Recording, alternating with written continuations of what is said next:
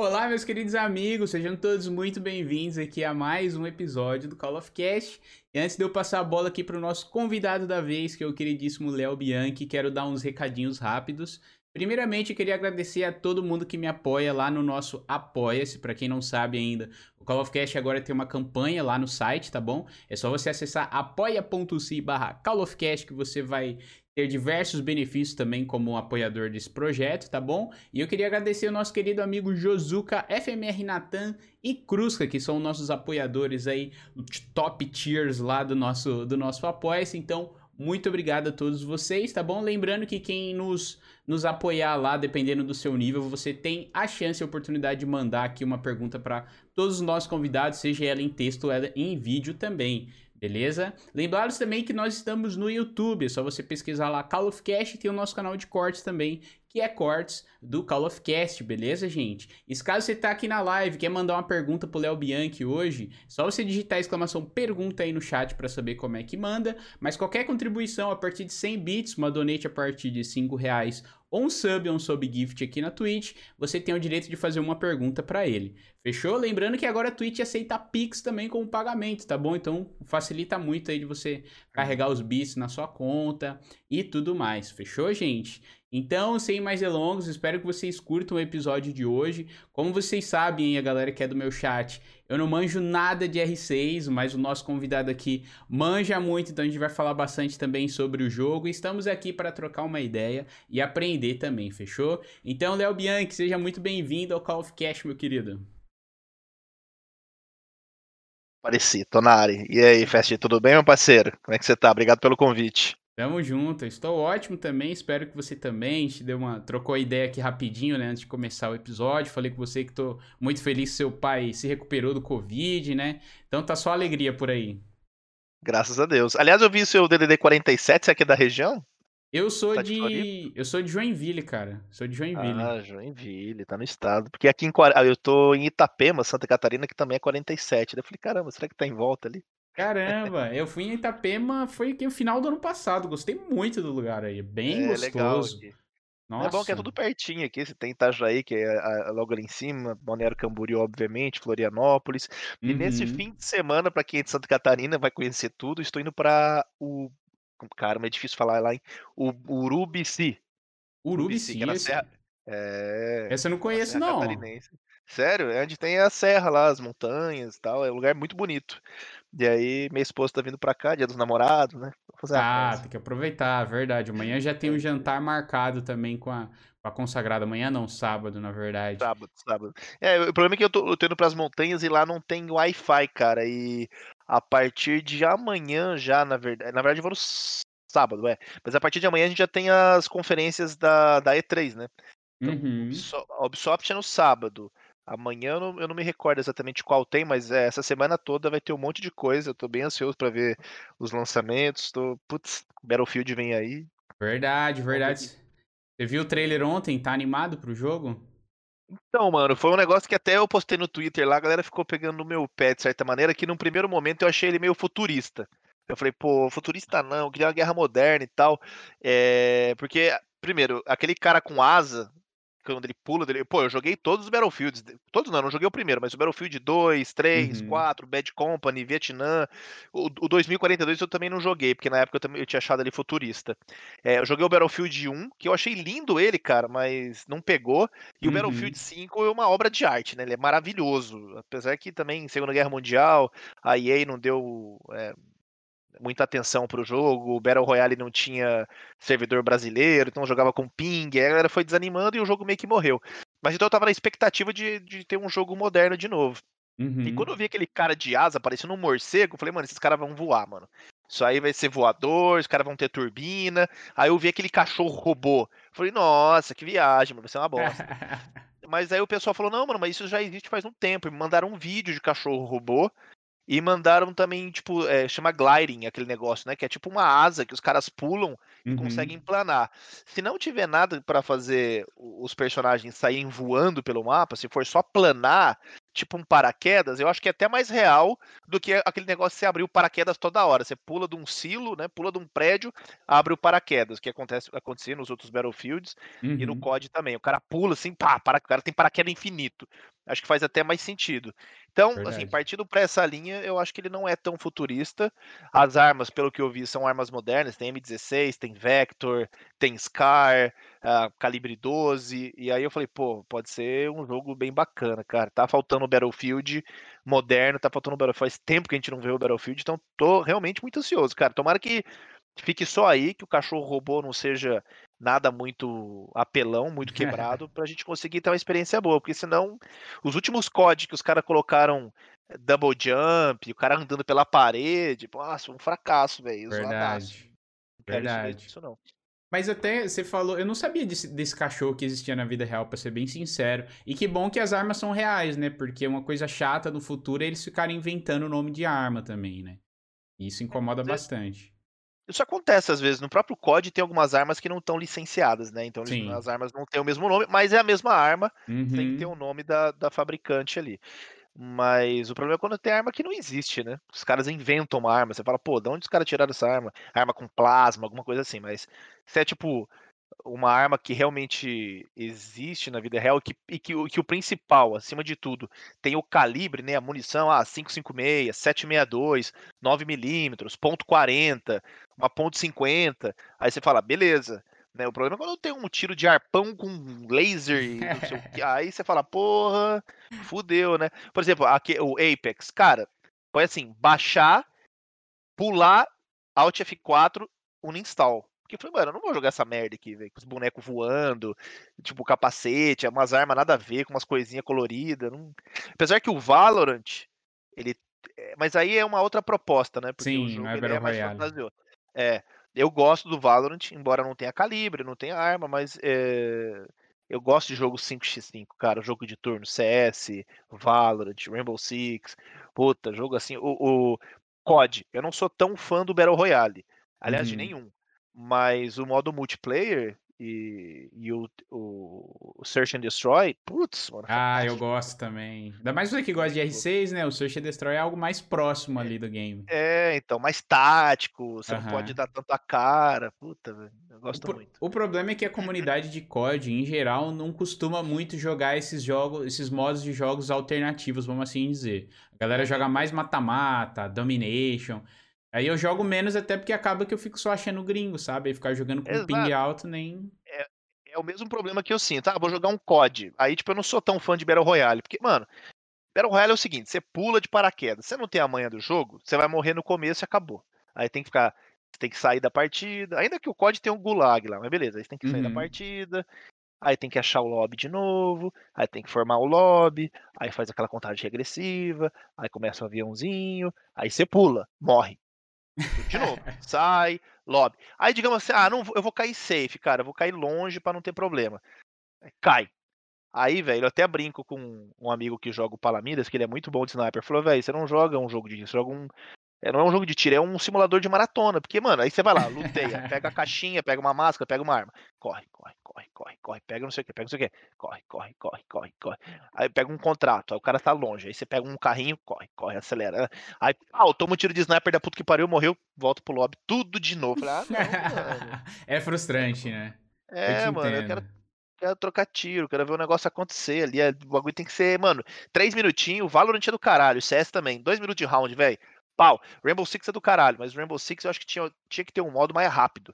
3 minutos de round, mais 45 de preparação, 4 minutos total, muita coisa, velho. É verdade. É só, só dar bala, véio, só trocar tiro. É verdade, é verdade. Isso do, do Battle Royale é bem, é bem frustrante, como eu tava falando. Ainda mais para mim que eu não sou um jogador uau, assim, sou bem mediano para baixo, então eu sofro bastante. Mas é um modo que eu gosto, assim. Mas o Apex nem no lançamento, então, tu curtiu, porque no, no, lançamento ele foi bem hypado, assim. Não, não dá, não dá, não dá, não dá. Negócio de pulo também, armadura, poderzinho, as armas que gostam de coisa, coisa colorida, não, não vai, velho. é, não vai. E Battle Royale, não, não nossa. Entendo, senhora, tem muita gente que não, não, gosta pelos mesmos motivos. É, não, não, não curti, não. Até a Ubisoft lançou um Battle Royale agora também. Hyper Escape. Hyper Escape. Putz, cara. Ninguém fala mais também, né? Morreu já. O jogo é bom, assim, a mecânica, uhum. tem muita coisa dentro dele, a lojinha dentro do jogo é boa, sistema de recompensa bem bom, assim, só que é também futurista, cara. É, não sei, cara. E também tem o lance da, da mecânica, né? É, tipo, o, o Apex eu confesso que eu nem joguei o suficiente para pegar a mecânica. Eu já achei o jogo horroroso e saí fora. Mas o COD ele facilita muito porque, cara, alguém já você já jogou COD alguma vez na vida, né? Seja alguma versão anterior. Uhum. Então você uhum. já fica muito familiarizado com a mecânica do COD. Battlefield, mesma coisa. É uma mecânica muito boa. Então às vezes você pega o pub. Cara, o pub é uma mecânica totalmente própria, Sim. mecânica esquisita. O jogo é duro, todo travadão. Nossa, também era difícil. E o, e o pub, mano, é o jogo que não dá pra você cair pro pau, que nem o COD. Você tem que jogar mais é. safe. Até, às vezes até dá, mas daí, tipo, a chance de você sair vivo no meio da treta é menor. Não tem gulag, não dá para comprar, você não volta pra partida, morreu, acabou. Mano, tem que tá, voltar pro lobby. Eu achava muito frustrante o pub. Não, também, muito. Não Eu me também pegou acho. muito, não. Eu também acho nesse sentido, ainda mais porque tudo bem que é um Battle Royale, mas também é uma outra proposta, né? Mais simulador do que arcade, igual o COD, por exemplo, né? As armas têm recoil próprio, os attachment também, cada um faz uma coisa. Você, é eu joguei, tentei jogar, acho que foi no início desse ano, ano passado e tal. Cara, eu joguei, sei lá, umas duas partidas e é aquilo que você falou. Caí morrendo porque eu era novo no jogo. Falei, irmão, quer saber? Tchau, dei Alt F4 que tem, velho. Não joguei mais. E aí eu não manjo onde estão os loot. Lá é mais difícil ainda, velho. É, difícil. E eu acho muito difícil, muito difícil. É difícil segurar o recoil, difícil de avistar os bonecos inimigos, os caras ficam uhum. atrás de moita. E, e, e, o problema do, do Battle Royale é isso, que tem muito Zé Casinha, velho. É, então isso os é caras ficam escondidos e aí você tá andando, toma de lado, você fala, ah, mano, sério, tudo isso que eu andei, lutei pro cara me dar um pipoco da puta que pariu. Aí tem que jogar muito para entender o lance da safe, né? De você andar na borda. Sim. Eu vejo a galera que manja, a galera, tipo, fica acompanhando a safe no limite dela, pra não, não tomar das costas. Você sempre tá empurrando, né? Aí quando a safe vai fechar na última, aí você tenta correr pro centro. Aí tem as manhas também. Talvez eu não tenha dado tempo suficiente pro, pro Battle Royale. Mas, por exemplo, eu gosto. Mobile. Eh, mobile. Eu jogo Free Fire, né? Mas não no uhum. telefone, eu jogo no emulador aqui. Uhum. Quando eu vou jogar no emulador Free Fire, até pelo fenômeno que é o jogo, e eu gosto de, de testar, tá por dentro, entender mais ou menos como é que funcionam todos os jogos. É, o Free Fire eu não jogo Battle Royale, eu jogo o modo CS, não sei se você manja, joga, que é o Contra Squad. Então é uhum. é 4 contra 4. Tipo, mano, é roundzinho também de um minuto e meio, dois, compra arma, tá, tá, tá, tal, matou rapidinho, começa de novo e assim vai. Porque o Battle Royale é a mesma coisa. Por mais que seja mobile, tem o Zé Guaritinha lá, velho, que fica em cima da guarita, ou dentro da casinha, escondido, aí você fala, porra, chato pra caralho. É frustrante também, né? A gente vai falar sobre o Free Fire ainda, mas já respondendo sua pergunta. Não, eu não jogo, mas já joguei no emulador também. Inclusive, recentemente eu fui visitar meu pai, que mora em outra cidade, no litoral de São Paulo. E, cara, eu tenho um irmão de 10 anos e ele me deu aula no Free Fire, meu. Eu, ele, o moleque manjava tudo, gasta. O negócio dele é skin, é Dima, é não sei o que, e eu não entendia nada. Ele mostrou skin do Cristiano Ronaldo, do, é. do Alok também. É uma febre, né, cara? É uma febre. É. A. Garena tá lucrando muito com esse jogo. Demais, demais. Mas diz aí, você é a primeira vez que você participa de um podcast? É uma mídia que você acompanha muito, não? É um mundo novo para você? É assim, eu, eu acompanho de assistir e ouvir, é, eu gosto muito do Flow, acho que é o único que eu paro para assistir e ouvir. Uhum. É, mas é, eu, eu comecei uma espécie de webcast, tipo isso que você está fazendo aqui, até criei um canal, Cortes do Léo. Uhum. Eu fiz uns três ou quatro episódios. entrevistei o Rafa da Liquid. Putz, uma, entrevistei o Gohan, que é um outro jogador que passou pela Liquid. E e aí, logo depois, meu pai foi internado tal. Eu levei até um médico para participar. A gente debateu bastante o lance do Covid, a situação. Ah, e dali em diante foi um. Eu não tive mais cabeça, nem, nem nada, assim, para continuar tocando o projeto. E aí eu colocava os cortes no YouTube. E assim, em uma semana o canal pegou 5 mil inscritos. Tinha vídeo com 50 mil views. Tava uhum. indo bem o formato de webcast. É, mas eu, eu acho que o formato webcast, de uma maneira geral, quando você tem. Webcast, quer dizer, o formato videocast, que é o que está proliferando agora pra caramba no YouTube. Você tem o próprio é, Flow, que ele é um podcast, mas ele acho que fez muito sucesso por conta do vídeo, que no Brasil ainda você tinha alguns podcasts já muito bem estabelecidos, como o do Cauê Moura, do Primo Rico, uhum. só que uhum. eram todos voltados para áudio, né? E aí a, a, penetração era muito nichada e muito pequena. E eu nunca acreditei muito no podcast exclusivo de áudio. E aí, quando é, veio o videocast, hoje está todo mundo fazendo, que aliás começou lá nos Estados Unidos, com o Joe Rogan, hoje tem Sim. até o Mike Tyson, tem podcast. Aí que você vê duas pessoas conversando, funciona. O webcast é uma boa solução, isso que a gente está fazendo aqui funciona, mas Cara, é assim, eu por ser jornalista, ter trabalhado 10 anos na TV Globo, eu fiz muita produção bacana. Uhum. E, e eu, eu gosto de fotografia, gosto de mexer com câmera, gosto de mexer com lente. Então eu gosto de um bom enquadramento, eu gosto de uma, de uma direção artística bacana, uma fotografia bonita. E aí o webcast compromete, né? Primeiro, compromete. Essa, essa, essa imagem aqui, essa luz aqui é abominável, esse fundo é abominável. Eu não tenho. A gente não consegue fazer isso, é, mas é por conta né, da situação. Sim. Por outro lado, vai, eu tinha marcado de entrevistar o Edu BRK, pô, um dos maiores youtubers do Brasil. Cara, mora do Canadá. Se eu não fizer um webcast, eu não gravo com ele. Uhum. Ele não uhum. vai vir aqui pro Brasil só para falar comigo. Então te abre uma possibilidade de você ganha de um lado, mas perde de outro. É, mas obviamente com um videocast, com duas pessoas dentro do estúdio, um microfone bom para captar áudio, uhum. uma fotografia legal, câmera legal, acho que faz muito mais sucesso, é muito mais atrativo para quem está assistindo. E também dá proximidade entre o anfitrião e o, e o entrevistado, né? Com certeza. Daqui é um negócio distante. Apesar que, assim, se levar em conta só o conteúdo que está se debatendo, eu acho que funciona igual. Sim, verdade, verdade. Questão de conteúdo, sim, mas é aquilo que tu falou. O contato a gente sente muito, né, a falta. Claro, né, como se falou, é devido à, à pandemia, a situação de hoje em dia complica ainda mais de ter esse, esse lance mais pessoalmente, ainda mais quando o cara mora longe, igual tu falou, né? Quando eu comecei esse, esse cast, era em áudio também, tanto que minha maior referência foi um podcast de games é, chamado 99 Vidas. O próprio Nerdcast também, até certo ponto, era uma referência. Aí depois surgiu o Flow, aí eu conheci o Flow. Na verdade, o primeiro que eu assisti nesse formato assim de web, como você mesmo falou, foi o do Cauê Moura, o Poucas, né? E até ele falou já no Flow, se eu não me engano, que ele até, tipo, perdeu o hype. Que querendo ou não, ele poderia até ser um novo, um, um, Flow, assim, vamos assim dizer, né? Talvez não com as mesmas dimensões e tal, mas ele seria tão pioneiro quanto aqui no Brasil, pelo menos, né? E mas vem dando certo também. Agora, agora obviamente eu trouxe aqui para Twitch também, trouxe formato ao vivo, aí tem os cortes também, o meu canal de cortes também tá indo muito bem. E também de, e eu foquei no áudio também, não deixei o áudio de lado não. Quem quiser ouvir lá em mídias tradicionais, tipo Spotify, Google Podcast, Apple Podcast, tá tudo lá também. Mas eu acho que é uma mídia ainda que tem muita coisa para se fazer, acho que vai ficar aí no, no auge, vamos assim dizer, por um bom tempo. Na, na, verdade, eu vejo o podcast como uma alternativa de áudio on demand, né? Você entra no Sim. carro e às vezes eu acho que é, é, é, nessa condição que você vai ouvir um podcast. Porque às vezes eu saio para correr, eu até pego o Spotify, mas eu coloco música, né? Quando eu tô fazendo algum tipo de exercício físico. Mas no carro, é, eu que moro em São Paulo e muitas vezes pego o trânsito, eu gosto de colocar um podcast para ouvir alguma coisa assim. Aí, uhum. às vezes eu fico 40, 50 minutos. É que as entrevistas no Flow costumam ser maiores do que, do que essas.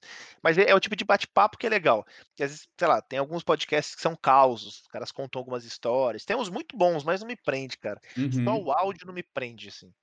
Não, te entendo, te entendo. Quando eu antes de trabalhar com internet e tal, que eu tinha um emprego convencional, vamos assim dizer, era a época que eu mais consumia também, né? Porque de formação eu sou designer e editor de vídeo. Então, durante o meu trabalho ali, cara, era uma, uma ótima forma de eu estar de eu tá matando meu tempo, às vezes até mesmo aprendendo alguma coisa ou dando risada também, sabe? Tem muito conteúdo Sim. interessante por aí. Inclusive, eu assisti a sua entrevista com o Hayashi. Teve um tempo atrás também, mas não sei se foi no seu canal ou se foi em outro canal. Foi pro UOL. Foi pro UOL, né? Gravo conteúdo pro UOL, escrevo pro UOL e aí fiz entrevista com ele. Hum, ah, legal, legal. Interessante. Ele é muito, ele é muito gente boa. Ah, ele é sensacional. Ele já participou duas vezes aqui do Call of Cast ah, também. É? Uma é delas recentemente. Ele é muito, muito querido, assim. É muito gente boa mesmo. E conta pra gente aí como é que foi o, o teu começo no YouTube, assim, o que que quais são quais eram suas inspirações até para você, inspirações para você criar o seu conteúdo e tudo mais assim, foi por acaso o meu canal do YouTube, que hoje eu tô com dificuldade, inclusive, para atualizar ele. porque eu tô trabalhando bastante e não me sobra tempo. Mas eu eu nunca pensei em criar um canal no YouTube e e viver disso ou transformar isso em algum algum tipo de renda ou profissão. Eh, Uhum. eu eu jo eu jogava Battlefield e depois The Last of Us, e às vezes eu fazia uma jogadinha, assim, os highlights, eu falei: "Ah, vou colocar lá pra mostrar para os amigos, pra tirar uma onda e tal". Daí eu fui postando, postando, postando, 2013, 2014, o canal jogado lá, nem thumb eu fazia, malemar colocava tag ou título.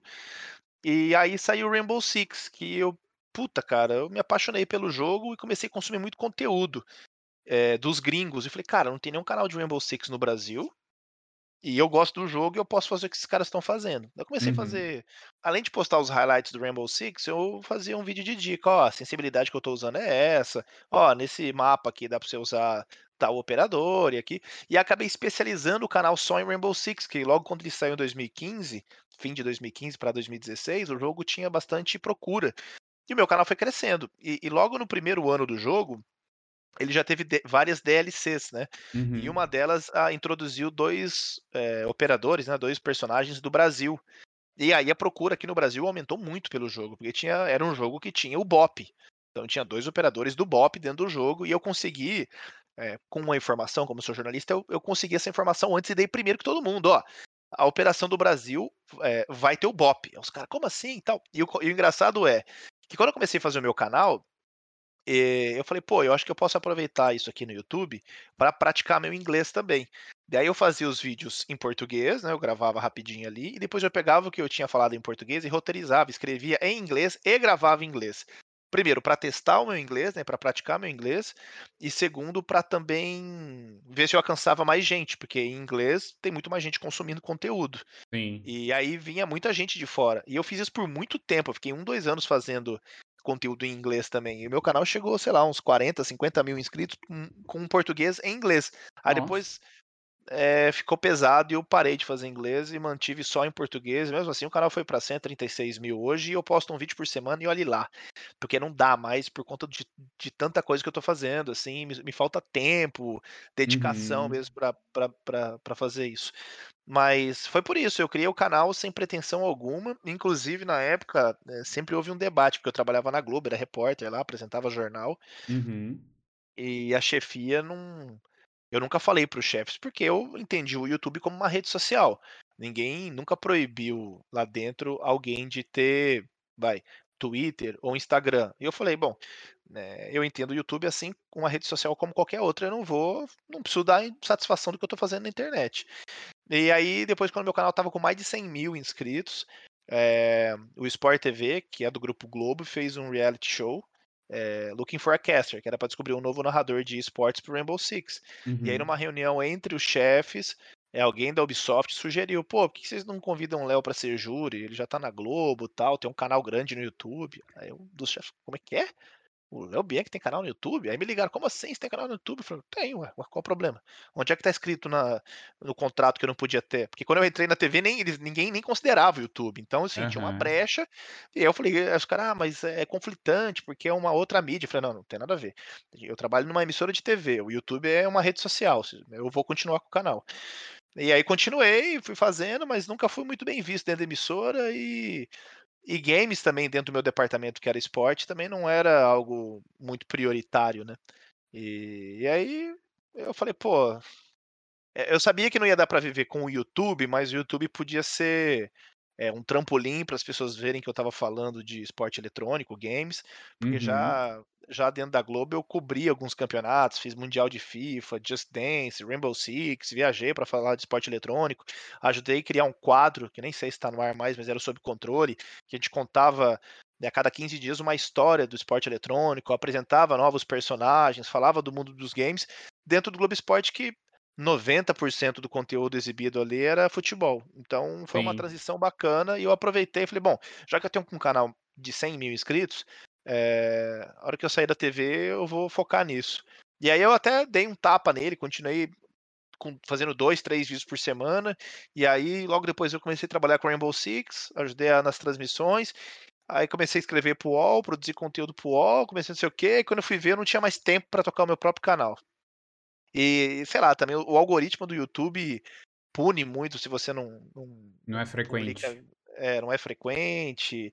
Você precisa estar tá sempre olhando o tagueamento. Agora não, não importa mais tanto like, você tem que ter comentário. Puta, aí é, é difícil, tem que favoritar vídeos, tem que ficar pedindo esse monte de coisa. E como eu não sou tão frequente, é, postagem baixa, uma vez por semana só. É, aí se você tem um vídeo que vai mal, ele já derruba toda a tua audiência nos seguintes. Então, ficou um pouco mais difícil de acompanhar e produzir para o YouTube por conta disso, né? A exigência ficou muito alta e eu estava muito sem tempo. É uma uhum. pena, mas assim, eu ainda, eu ainda posto uma vez por semana, na medida do possível, eu cavuco conteúdo, mas não sei. Eu também, assim, o problema do YouTube é quando você nicha muito, e o meu canal ficou especificamente só de Rainbow Six, você fica difícil para crescer, né? Porque Verdade. O, o, o, jogo tem aquele público ali.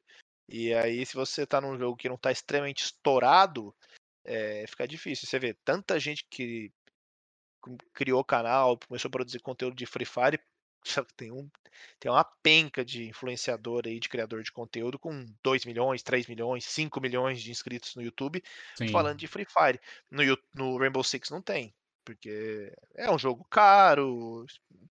É, você tá falando pra uma galera classe AB, uhum. então é uhum. menos gente, né? A gente tá falando de um país pobre que é o Brasil. Então, é obviamente Verdade. que quanto mais acesso esses jogos têm, mais pessoas consumindo, jogando e falando do jogo, né?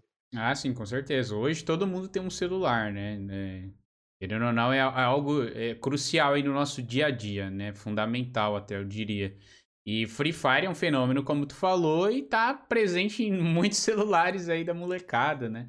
Tu falou um pouquinho do, da, sua, da sua transição, da Globo tal, YouTube. É engraçado porque eu lembro que eu assistia bastante você no Globo Esporte, ali no início da minha vida adulta, barra adolescência ali era bem, bem bacana mesmo as suas apresentações. E eu vi que você fazia uns quadros também ali no meio, né? Só que como a Globo, assim, como é muito tradicional, isso é uma parada que eles não pensam em investir muito hoje em dia, de esportes e tal? Eu já saí de lá faz dois anos. Uhum. É, de lá para cá nada foi feito. É, na minha época eu até cheguei a, a, apresentar um projeto, fiz piloto para a gente ter um programa de esportes, ia ser no Sport TV, mas nunca andou.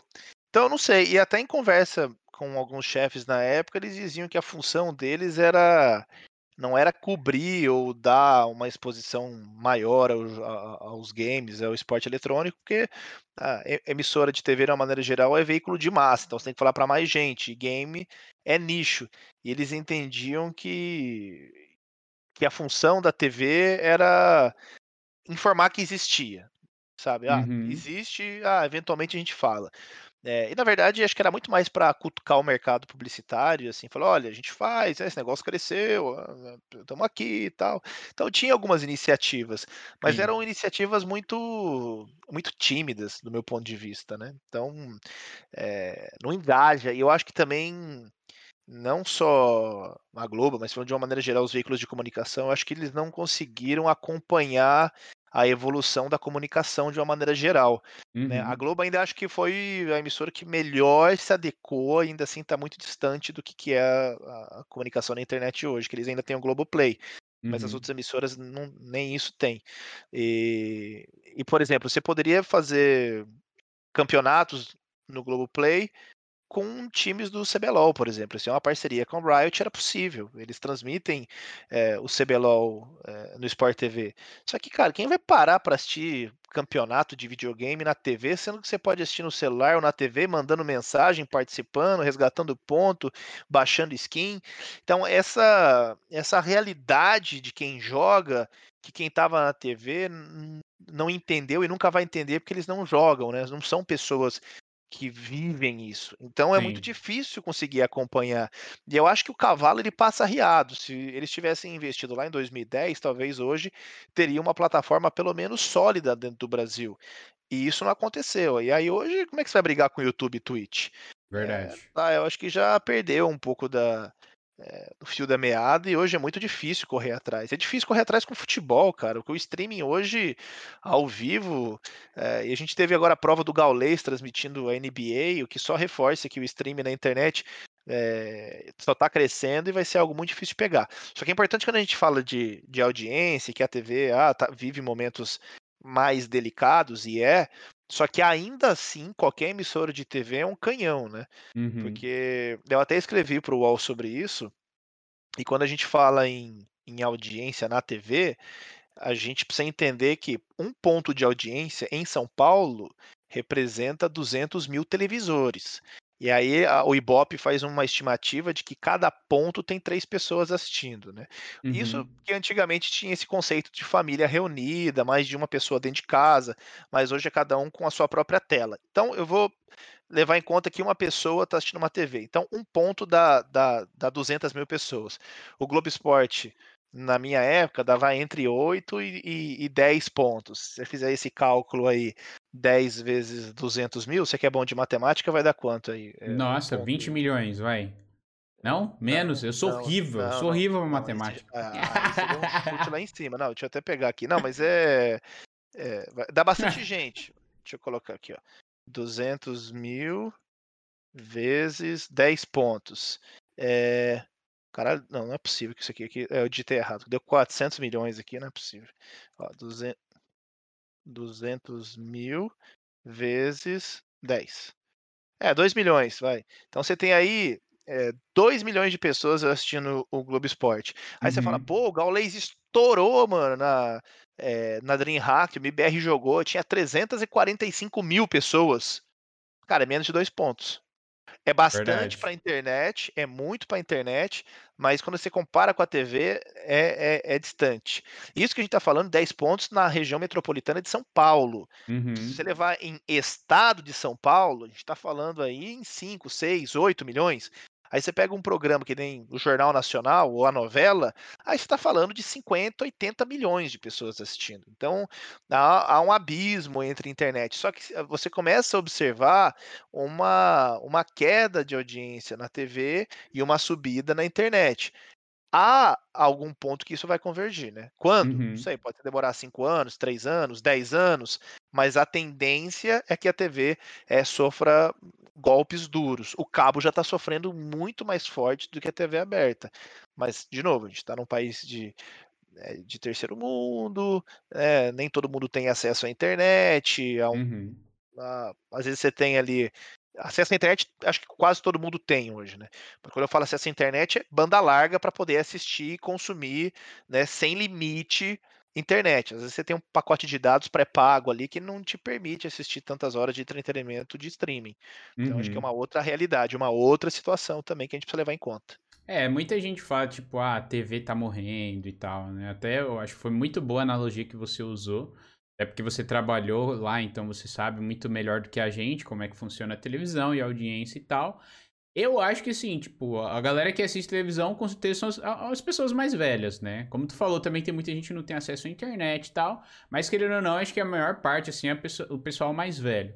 Então, assim, a nossa geração, não digo nem a minha, a sua, mas uma geração anterior aí, dos anos 2000 e tal, é, 2010 ali, cara, cresceu com o celular na mão quase, né? Então, provavelmente eles não consomem TV hoje em dia. E conforme as pessoas vão morrendo e os jovens que assistem YouTube e Twitch, depois não vai assistir televisão, né? Então, cada vez mais tende a despencar, assim. Eu acho que o, um bom exemplo até o SBT, tá tu falou até do futebol, que é uma parada que é difícil de entrar hoje em dia. Mas o SBT, por exemplo, já pegou ali a, a, Libertadores, né, e tal, os jogos ali. Tem o canal também SBT Games, recentemente eles fizeram o segundo campeonato deles de Warzone, por exemplo, né?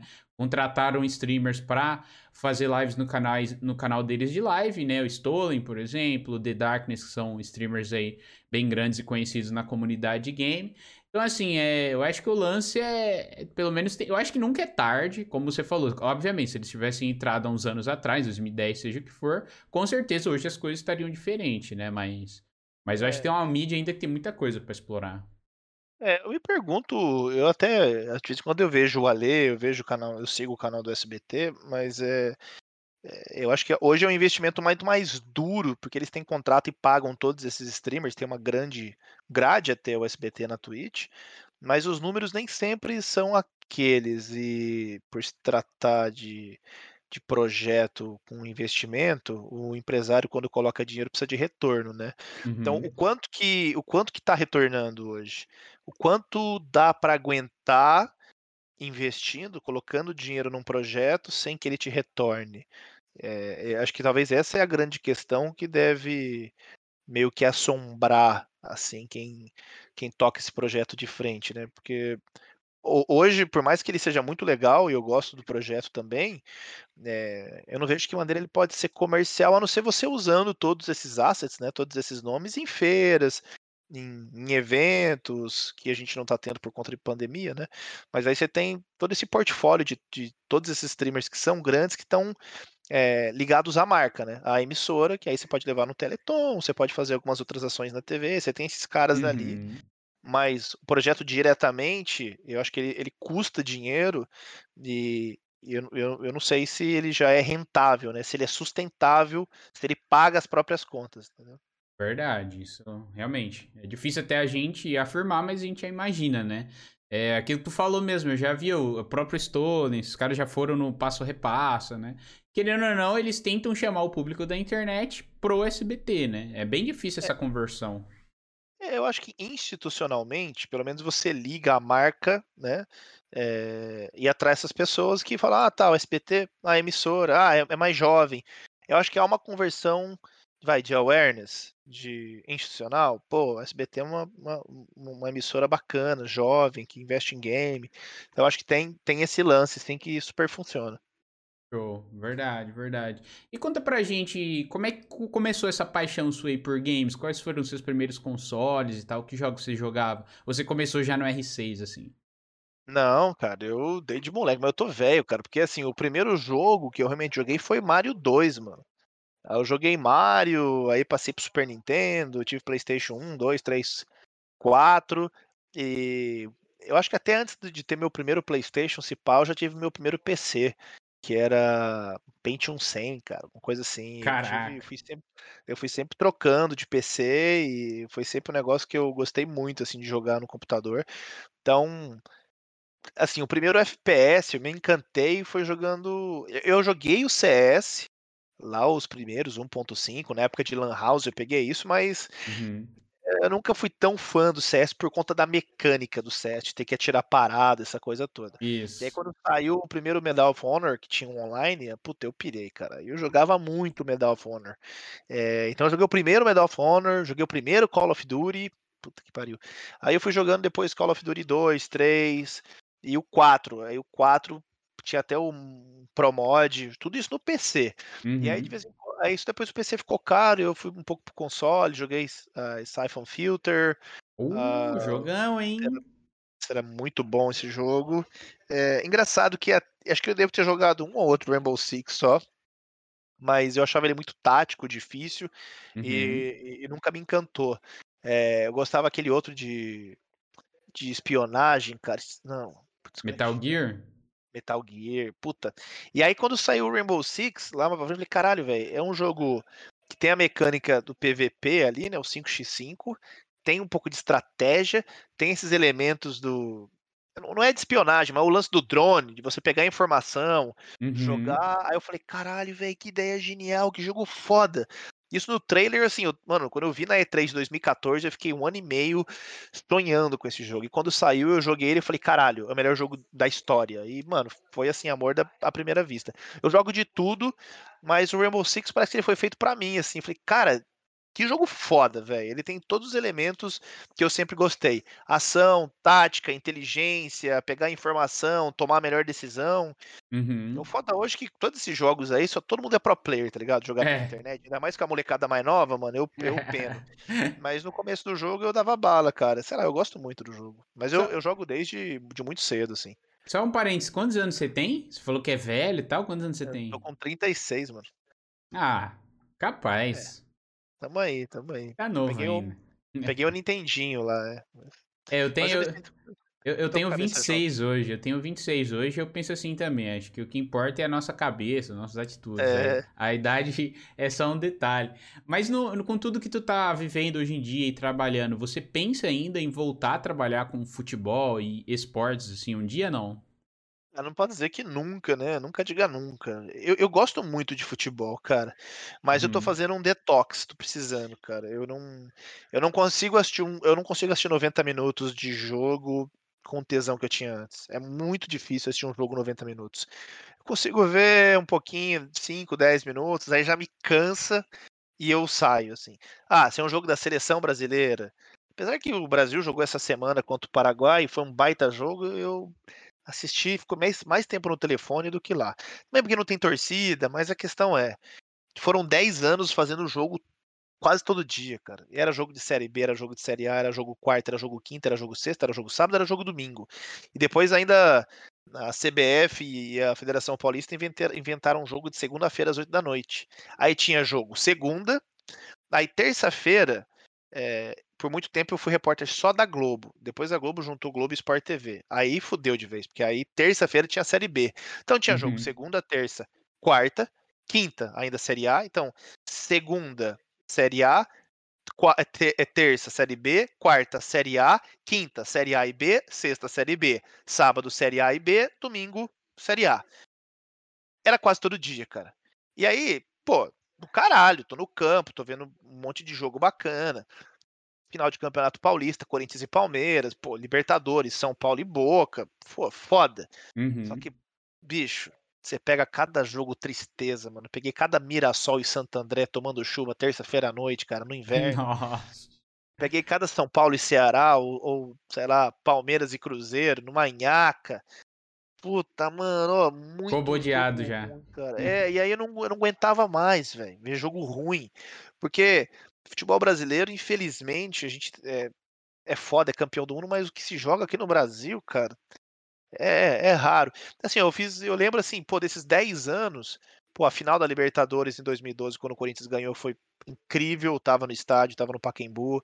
Pô, aquele jogo, não, se, não lembro agora se foi 4 x 4 ou 4 x 3 pro Flamengo contra o Santos, que o Santos abriu 3 ah, a 0 sim. que tinha Neymar de um lado, Ronaldinho, Ronaldinho Gaúcho do, do outro. outro. O Ronaldinho jogou pra caralho, foi um puta jogo.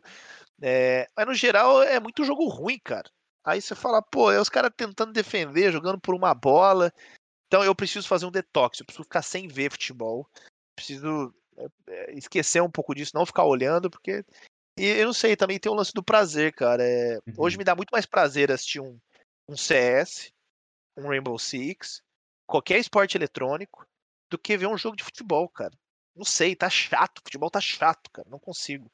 Então, mas eu gosto muito, quando eu entro em discussão, eu acho mais legal a resenha do futebol do que propriamente os 90 minutos ali. É, tu falou de, de até, eu tava passando o jogo do Brasil, tava no celular e tal. Isso é uma coisa que minha mulher fala bastante, que às vezes, tipo, ah, hoje eu vou assistir o futebol. Aí às vezes ela fala, ah, você fica mais no celular do que assistindo e tal. Mas eu gosto dessa resenha, igual tu falou. Eu gosto de ficar zoando com os caras, com os meus amigos do Discord. É, ficar olhando no Twitter o que estão comentando sobre o jogo, sabe? Eu, eu sigo muito setorista, muito jornalista também no Twitter. E, e, lá eles falam bastante, né? O que eles estão achando e tal. Então eu gosto de estar tá acompanhando ali, sabe? E é um olho no peixe outro no gato. Um na tela e outro no celular. Eu acho que isso até é um, é um novo formato que as pessoas que cobrem esporte, né, com as emissoras, uhum. fazem o tempo real, mas nem se deram conta que boa parte da transmissão ela tá online, ela tá na segunda tela, né? É, é até curioso isso. Mas você sabe que acho que foi em 2018 ou 2019, eu não lembro o ano, cara, mas foi 2018 ou 2019. Eu lembro que o Palmeiras classificou para as quartas de final do Campeonato Paulista e foi jogar contra o Novo Horizontino. Eu acho que o primeiro jogo em Novo Horizonte, o Palmeiras já tinha vencido por 1 ou 2 a 0. Então, jogando no Allianz Parque, já era meio caminho andado. É, e eu lembro que foi uma quarta-feira à noite, e naquela quarta-feira ia ter a última rodada da Pro League de Rainbow Six, que ia definir os classificados para o Mundial. Eu lembro para que país que era. E aí eu sento lá para ver o, lá no, no estádio do Palmeiras, sendo que tinha definição do Rainbow Six. E eu tinha que fazer uma matéria pro dia seguinte pro Globo Esporte. Eu falei, quer saber? O Palmeiras que se foda, velho. Sem nem subir pro campo. Fiquei na sala de imprensa, coloquei o fone de ouvido, liguei o Wi-Fi, tum, tome, assisti aqui, ó, todos os jogos do Rainbow Six e o jogo rolando lá no campo. Eu não vi porra nenhuma, velho. O Palmeiras acho que meteu 4 a 0 foi 4 a 1 o jogo, não lembro. O Palmeiras foi uma goleada. Eu falei, pô, maravilha. Porque daí eu só vou ter que falar os gols, porque teve tanto gol que eu não vou ficar tendo que esmiuçar tanto. Aí eu vi os jogos aqui, aí no intervalo nem entrevistei ninguém. No fim da partida eu fui lá, entrevistei os jogadores do Palmeiras, estavam classificados. Gravei o, o que a gente chama de passagem no jornalismo, falando que o Palmeiras estava classificado fiz um textinho e mandei.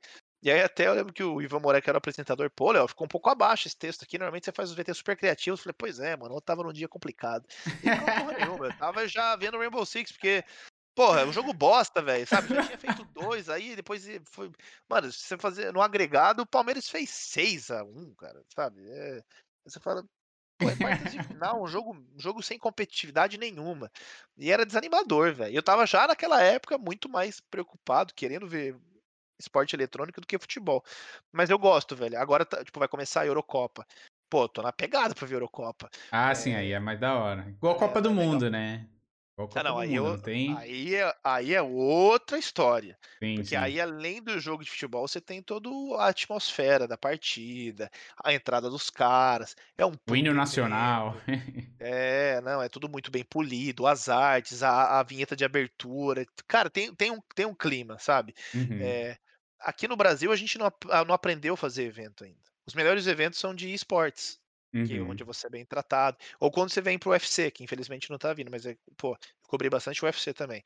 Então os gringos trazem pra cá todo esse know-how de evento, de espetáculo. Então, você tem uma baita experiência na chegada, você compra comida, pipoca, refrigerante, entra, poltrona legal, é um show de luz, de som, tem vídeo preparado, você entra no clima.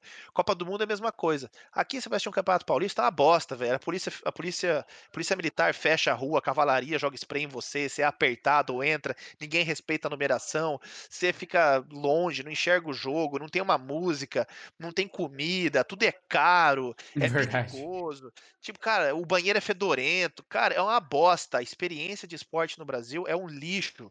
Então, assim, é ruim pra ir, pior ainda pra assistir, porque as emissoras que transmitem o jogo, todo respeito a todas elas, cara, tem nada, malemar tem o placar em cima, não tem um visual bacana, não tem um conteúdo legal, não te envolve, é chato, é ruim, é pobre. Então, desculpa, cara, passo. Vai ver CBLOL, puta produção, tem vinheta de abertura, tem entrada, tem show de luz do caralho. Rainbow Six, a gente faz, pô, vídeo de apresentação, as escalações animadas, tem trilha, puta, tudo muito bem recortado. Free Fire, cara, eh, não dá pra comparar. O esporte eletrônico hoje, em termos de transmissão, coloca no bolso qualquer evento esportivo que tem no Brasil, qualquer um, todos, todos. Aí quando você fala: "Ah não, tem um evento internacional, na Copa América agora", imagino que vai ser feito no Brasil, mas uma produção da Conmebol, que vai ser algo melhor. Porque, assim, o Uhum. Campeonato Brasileiro, o que tem hoje no ar É triste, mano, é A triste. própria Libertadores é horrorosa. E olha que é um puta evento, né, cara, um um puta campeonato, na verdade, né. É, aí você pega, por exemplo, aí a ESPN não, mas a a NBA, que tá sendo que tá na ESPN, tá no Sport TV. Pô, aquilo sim é um acabamento de transmissão, aquilo sim dá gosto de ver. Estatística, arte com movimento, vídeo, é é uma atmosfera aí a o também o o ginásio é bonito, a entrada dos caras, tudo é muito muito bem pensado, muito bem acabado. É um show, né. Uhum. gosto de assistir um show, não assistir, tipo, ag a o futebol brasileiro já era triste com torcida, sem então, agora, velho, é é uma tortura, cara, é uma tortura. É, agora que eu tô longe do do Morumbi, eu sou de São Paulo, né, sou de São Paulo capital, da região de Santo Amaro e tal. Então sempre que eu tinha oportunidade eu assistia o jogo no estádio e tal. Mas eu acho que agora depois que eu comecei a morar mais longe, principalmente depois que eu que eu morei em Portugal, eu comecei a assistir mais o futebol do que quando eu morava aqui. Aí eu não sei se foi a saudade de casa, hoje em dia eu tô com isso também, mas é mais a vontade mesmo de de ir ao estádio, sabe, de me encontrar com os amigos e assistir um jogo no bar, por exemplo, sabe. Isso é uma parada que faz muita, muita, muita falta, velho. É, quando você se reúne pra ver um jogo, eu gosto. Eu lembro quando eu Uhum. trabalhava na TV, eu gostava mais eu queria estar de folga pra ver o jogo de casa, que em casa eu tenho replay, posso tomar posso tomar E uma, você não tá trabalhando, né, efetivamente. É, eu não preciso ficar prestando atenção, anotando nada, preocupado em entrevista, zona mista. Eh, aí é legal, porque é um evento social. Agora quando você tem que ir lá pra prestar atenção apenas no jogo, aí já é um pouco mais mais delicado e e chato também, sabe. Uhum. Não, te entendo. E do e da galera do do futebol aí, tem alguém que você eu acredito que sim, mas quais foram as pessoas, assim, que você que você teve a oportunidade de conhecer devido ao seu trabalho, que era seus ídolos, assim, de infância ou da adolescência e tal, ou que você tem um contato até hoje? Cara, assim eu tô falando que eu tô um pouco mais velho, mas eu eu sempre fui muito fã do Romário. E eu eu não lembro se eu cheguei a entrevistar ele ainda jogando pelo Vasco ou já aposentado, mas eu lembro que eu entrevistei o Romário algumas vezes e foi muito legal, assim, eh foi bacana ter esse contato. E eu sempre gostei muito de MMA, né? Eu assisto MMA desde a época do Pride.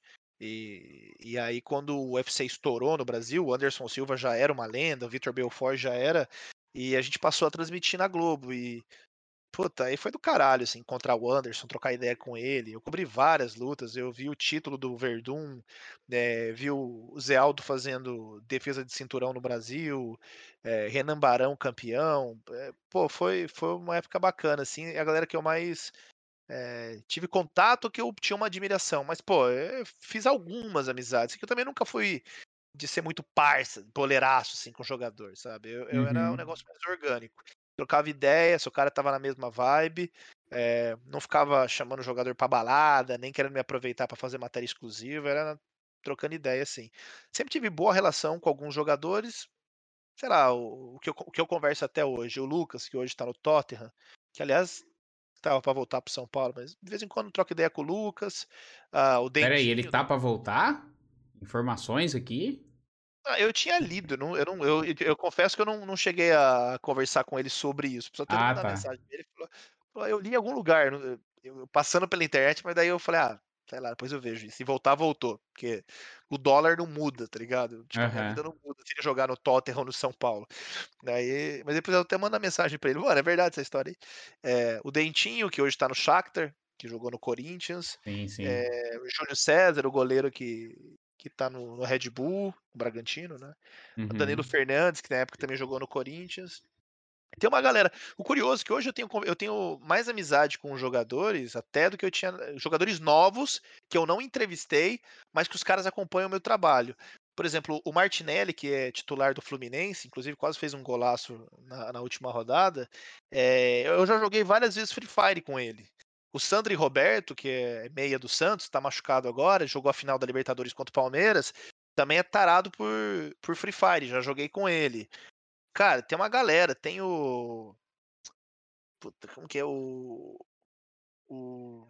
Eu conversei com ele hoje, cara, me deu branco aqui, deixa eu ver. O jogador do, do, do Ceará, que fez o gol, inclusive, contra o Grêmio. Foi um golaço que ele fez, cara. Ele me manda mensagem, diz, ô, oh, arruma um codiguinho aí de Free Fire, não sei o que e tal.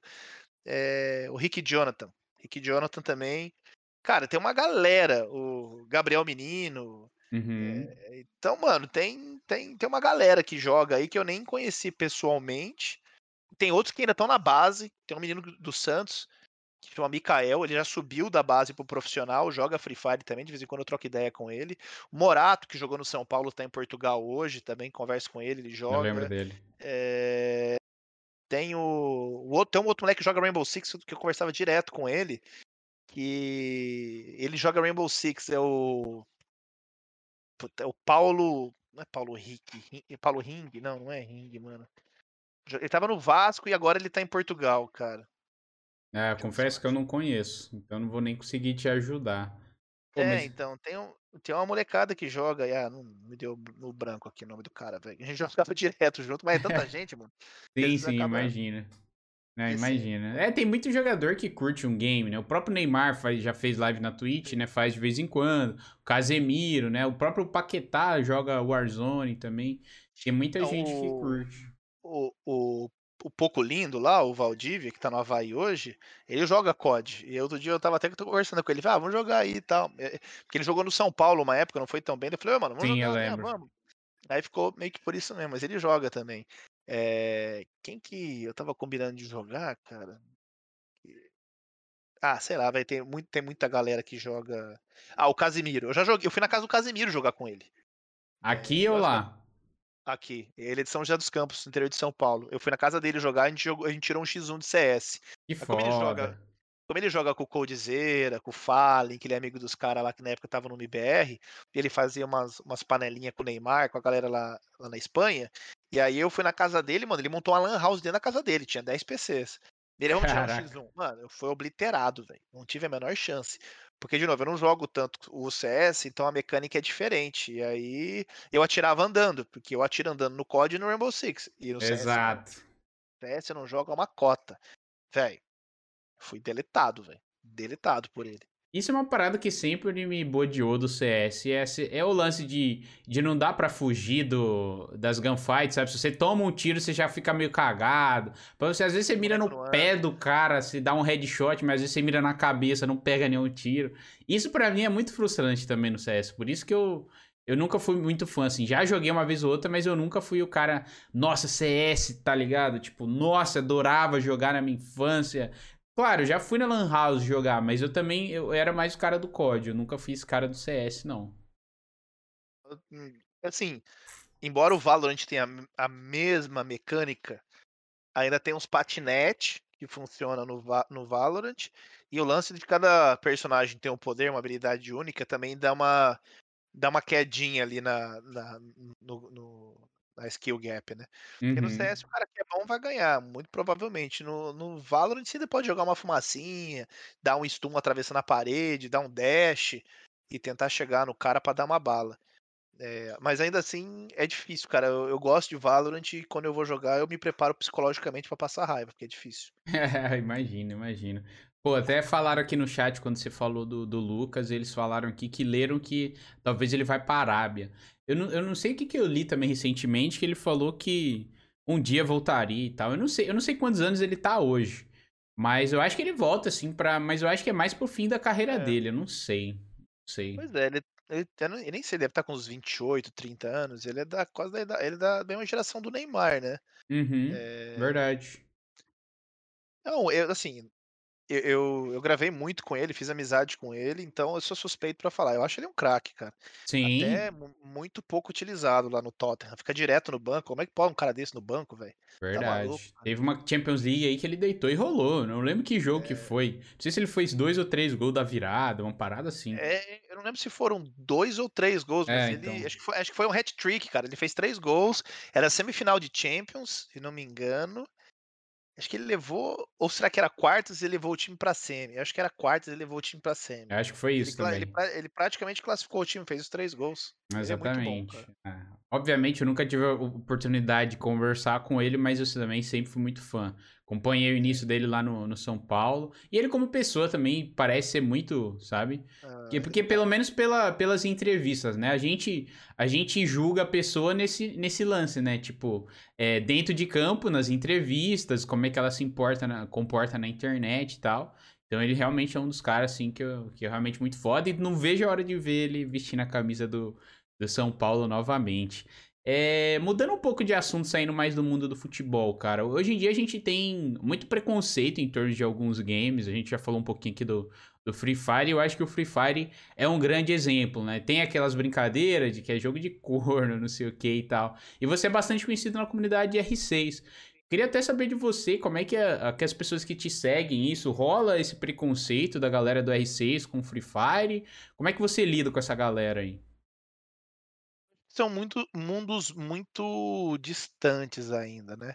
E é curioso, porque eu tran eu transito no meio dos 2 cenários, assim, é os são os 2 cenários que eu tenho mais ligação hoje, que é o de Uhum. Rainbow Six, obviamente que é o principal, só que hoje eu tenho mais seguidor nas minhas redes sociais de Free Fire, por incrível que pareça. Olha só. Eh Porque acabei ficando amigo do Serol, do Nobru, eh, do GB, do Idzão, do God, do Elgato, do Tio Na mano, qualquer cara da comunidade Free Fire eu conheço, assim. E eu peguei lá Uhum. em 2019 quando, eh, quando o Corinthians foi campeão mundial, eu falei: "Pô, que legal, cara". O Brasil é bom no jogo mobile, muita gente assistindo, quebrando recorde. Eu falei: "Isso aqui é um case". E aí comecei a escrever sobre, me aproximei, instalei o jogo, comecei a jogar, e muita gente começou a me seguir, embora eu crie ainda timidamente conteúdo, mas, eh, eu tenho acesso aos codiguinhos da Garena, eu jogo, produzo conteúdo do Free Fire, eu gosto muito do Free Fire, entendo que tem a sua limitação quando a gente compara com o jogo AAA, Uhum. mas Cara, é um jogo que tem audiência, tem gente assistindo, tem gente jogando, tem gente consumindo. É o é o esporte mais popular do momento hoje, deixa o próprio CBLOL para trás, então tem que respeitar. Eu acho que existe sim, eu não digo é é é preconceito, mas na verdade eu acho que talvez é falta de conhecimento, sabe. Diria até ignorância de quem joga um jogo melhor ou mais avançado e não dá oportunidade, porque antes eu também tinha essa visão, ah, jogo mobile, jogo podre, isso é uma bosta, é ruim de grave, não sei o quê. Qual que é a função do jogo? Quando você entra no jogo, o que, que você quer fazer? Ah, eu é quero. O meu objetivo é me divertir. Ponto. Não interessa se ele é bom ou ruim. No Free Fire, pode ter certeza que todo mundo que joga Free Fire se diverte. Eu, quando entro com Free Fire, eu me divirto. Depois que você pega a sensibilidade, é que no telefone eu tenho dificuldade, então eu vou pro, eu vou pro emulador. Mas a galera que, que não tem um computador para ter um emulador, joga aqui. E a galera se diverte. Acabou, cara. Fim da discussão. Eu jogo no emulador, eu me divirto, eu aprendo, dou capa, sei usar os bonequinhos, eu acho legal. Mano, beleza. Tem gente que gosta de Fortnite. Eu acho uma loucura aquele negócio de subir parede lá, de subir escada.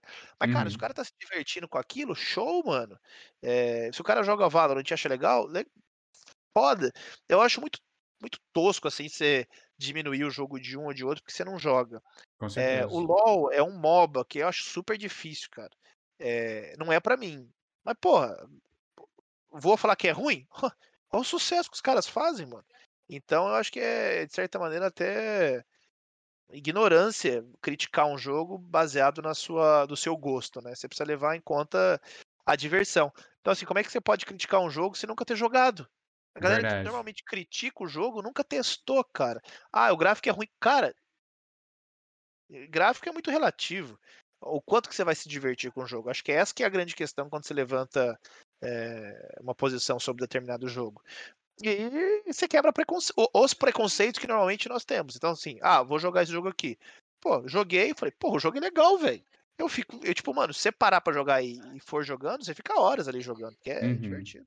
É, eu nunca parei para entender. Eu já joguei umas vezes também no emulador. Inclusive, tem até um vídeo no meu canal, primeira vez jogando Free Fire. E eu fiquei hiper perdido, porque, tipo, às vezes eu pegava uma arma no chão, eu não consigo arrastar a mira, sabe? Da, da o drag ali. E tem arma que eu não consigo mirar direito. Tem outra... Cara, cada arma assim, funciona de um jeito e eu achei que era totalmente diferente, sabe? Totalmente diferente. Não é, como eu falei, não, não sei se é meu estilo de jogo, porque eu não parei para estudar e para, né, para jogar mesmo de fato, joguei uma partida ali ou outra. Eu não curto muito jogar em emulador, mas até era uma coisa que eu queria saber de você, a sua opinião. É, você que tá mais dentro aí dos esportes, pra galera que joga no, no emulador, no PC, em questão de campeonatos espaço na comunidade, é, é equivalente assim a quem joga no celular ou não? Ainda rola esse preconceito de, de, de, de emulador versus celular? Depende do jogo, né? Porque, por exemplo, o COD Mobile, ele detecta quando você tá no emulador e ele faz uma sala para emulador e uma sala mobile. Sim. O Free Fire não, ele mistura todo mundo. Então, óbvio que normalmente quem joga no emulador tem uma certa vantagem. Só que o que isso fez? Fez com que quem joga no mobile crescesse tanto o nível técnico para poder bater de frente com os emuladores que os caras do mobile ficaram muito bons. Então você uhum. tem sim hoje bons jogadores no mobile que conseguem bater de frente com o emulador. Então você vai ter o, o, o próprio Nobru, é um cara brabo, velho. Se eu, que não sou um bom jogador, ah, eu tô no emulador aqui, eu vou bater de frente com ele. Ele me amassa no mobile. Porque o cara é um monstro. E você tem muito jogador na Série A que vê no Free Fire uma oportunidade, uma oportunidade de mudar de vida. Então os caras ficam o dia inteiro no telefone, melhoram as mecânicas. Tem cara que joga, cara, que deixa o telefone em cima da, da mesa e joga assim, ó, com três, quatro dedos de cada, em cada mão. Então, se assim, um cara tá com oito, oito toques no, no celular, né? os caras são a centopeia. E aí os caras dão bala. Então, assim, às vezes a agilidade no telefone, para essa nova geração, é habilidade e coordenação que eu não tenho, e os moleques têm no telefone, o cara consegue clicar em oito posições diferentes que provavelmente aqui eu não vou ter, porque eu vou estar tá segurando, vou ter dois dedos aqui e mais três aqui para movimentar, cinco, vai. O cara lá ele pode ter mais vantagem. Então, eu, eu acho que a, a, comunidade, de uma maneira geral, do Free Fire especificamente, já se debateu muito sobre isso. É, ah, divide, não divide, é justo, não é justo? Ah, cara, mas eu não sinto que existe essa, essa, essa rixa, não. Galera tem e o campeonato oficial da Garena é no telefone e você tem ligas grandes já que se destacam hoje como a NFA, que é uhum. só para emulador. E aí no emulador você tem uns caras de outro mundo, né? Então assim, você colocando os caras brabo do emulador, é, esses caras são azedos. Só que ainda assim dá, dá jogo. Você colocar um back, um Turzinho, um Two Nine contra o, vai, os moleques que estão dando bala aí, o Kawan, que acho que agora tá no Flamengo, na B4, não lembro, e o Nobru, mano, vai, vai, vai, vai dar jogo. É, ele pega o God Key, o pai da FAC. Putz, tem uns moleques muito bons no mobile, cara. Os moleques uhum. os moleque são, os moleque são um rato, velho. Ah, imagino, imagino. Voltando um pouco pro R6 aqui, cara. R6 é um jogo, se eu não me engano, que lançou em 2015. Pode me corrigir se eu estiver errado. Ah, então tá de dezembro de 2015. E assim, igual tu falou, tem um público ali, né, fiel e tal ao jogo. Eu queria saber, na sua opinião, o que que falta para ele ser ainda mais popular e, consequentemente, gerar mais público, até mesmo até bater de frente com outros jogos competitivos aí. O que que falta no jogo para isso? Cara, assim, eu acho que ele tá num patamar ótimo. É, em termos de audiência no Brasil, a gente perde só pro, pro Free Fire, que tem números absurdos, e pro LoL. Uhum. É o terceiro jogo no Brasil. Antes do Free Fire ser esse sucesso todo, era o Rainbow Six. É, o Valorant está crescendo, mas não teve os números que o Invitational teve, por exemplo.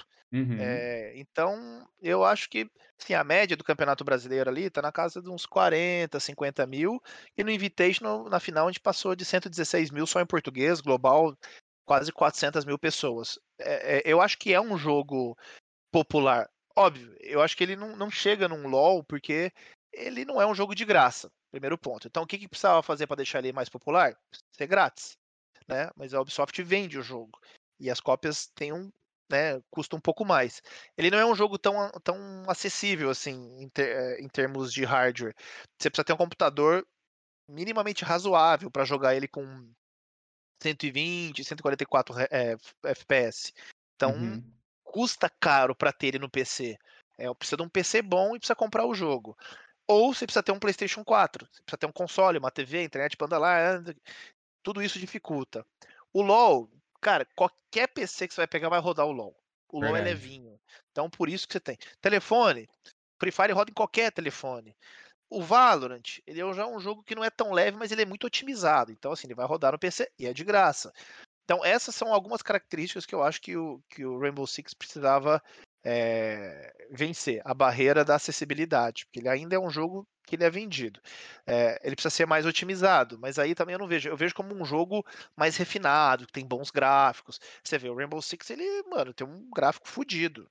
Dá pra você comparar o Rainbow Six com o LoL, entendeu? Que tem um gráfico mais cartoonizado, com o Valorant, com o Free Fire, sabe? O Rainbow Six vai bater de frente com o COD, né? É um jogo mais realista, com reflexo, é, SLL, tipo, mano, é, é um jogo mais, mais bem acabado, e isso custa, né? Você tem um preço você investir nisso. Então você diminui um pouco.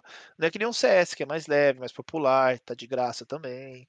Uhum. É, mas eu acho que. E, e, além disso, além disso, digamos depois que você dê. Ah, um eu, eu até acredito que esse jogo vai ficar de graça um dia, né? Porque ele já tem seis anos agora, está indo para o sexto ano de jogo, estamos vivendo o sexto ano de jogo, já é um jogo que logo logo faz 10 anos, né? Como os principais que a gente tem hoje no mercado aí, competitivo. É... Só que Rainbow Six ele é difícil, cara. É, é um difícil. jogo bem difícil. O cara que baixa o jogo hoje pela primeira vez, ele fica perdido. Para começar, você já tem um monte de agente, né? Os personagens, tá? como essa daqui, a Ash, que é uma das principais do jogo. Aí você precisa aprender a habilidade dela. Cara, se eu não me engano, hoje já estamos com 59 ou 61 operadores. São 61 bonecos. É, o Valorant, você deve estar com o quê? Com uns 14, 15? Eu já acho difícil decorar as habilidades dos 15, porque, se bem que lá cada um tem quatro, né? Tem três uhum. habilidades mais o ult. Aqui no Rainbow Six cada um tem um. Só que você tem é muita coisa específica. E o Rainbow Six você tem que dronar, você precisa jogar muito em coletivo. É um jogo extremamente tryhard. Você precisa conhecer muito do mapa. Se você não tiver conhecimento profundo do mapa, você fica completamente perdido. O cara vai quebrar em cima, vai quebrar do lado. Às vezes você morre, sabe nem de onde tá morrendo, cara. E você, você frustra e acaba abandonando o jogo. Então, é... Você acabou de resumir a minha experiência com o jogo. É, porque você tem, você tem que querer, cara. Você tem que insistir no jogo. Então eu acho que falta um modo mais casual. Falta um TDM, falta um modo de exploração de mapa, tipo uma corrida de drone, pra você poder passar pelo mapa e memorizar as paredes. Tinha que ter uhum. missãozinha de cada um sai com um martelinho quebrando as paredes. Você tinha que ter modos mais casuais para você aprender os mapas e treinar a mecânica para sentir mais a vontade de jogar. Porque senão, toda vez que você tem que jogar uma casual, e a casual você tem necessariamente a fase de preparação, que são 45 segundos, né? Então você fica 45 segundos ali dronando, começa o jogo. Você já gastou 40. Quer dizer, você começa antes, né? Você precisa escolher o personagem, escolher a arma, carregar o jogo, 45 segundos de preparação, fase de ação. Aí você vai, você tá atacando, o cara quebra a janela e te dá um tiro, você toma um spawn pick. O cara te matou, você nem saiu da base. Aí você tem que ficar mais. Na casual, são 4 minutos o round. Não, minto, agora 3,5. Mas 3,5 esperando. Acabou 3,5, escolher o personagem, escolher a arma, 45 segundos de, de preparação, aí você vai pro jogo. Então, é, o jogo ele é try hard, cara. Ele é competitivo, é assim, ele é ele é muito denso. Então, Sim. às vezes você quer se divertir. Às vezes eu, puta, hoje eu não tô afim de tryhardar, vou jogar um TDM no COD.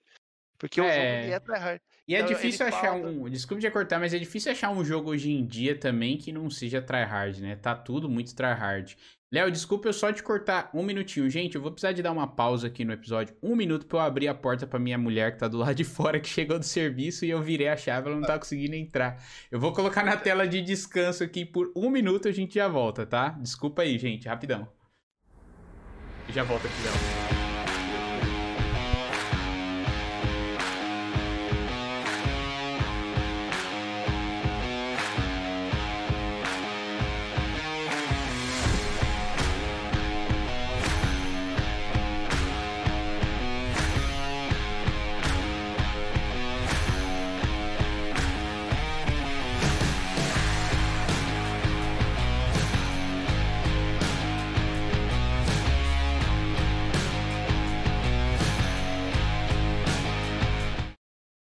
Volta, gente. Deu tudo certo. Ela já está dentro de casa. Desculpa aí aos ouvintes e ao Léo também que ficou esperando aqui, mas foi rapidinho. Já estamos de volta. Você quer concluir a sua linha de raciocínio? Você quer passar para um próximo tópico? Acho que eu já tinha até concluído o que eu tinha para falar. ah, tranquilo, tranquilo. E no último Mundial aí, para quem que tu tava assistindo? O Brasil fez história, né? Foi três times aí que chegaram é. ali no, no topo. A gente tinha seis times no Campeonato Mundial brasileiros, né? Dos 20, seis eram do Brasil.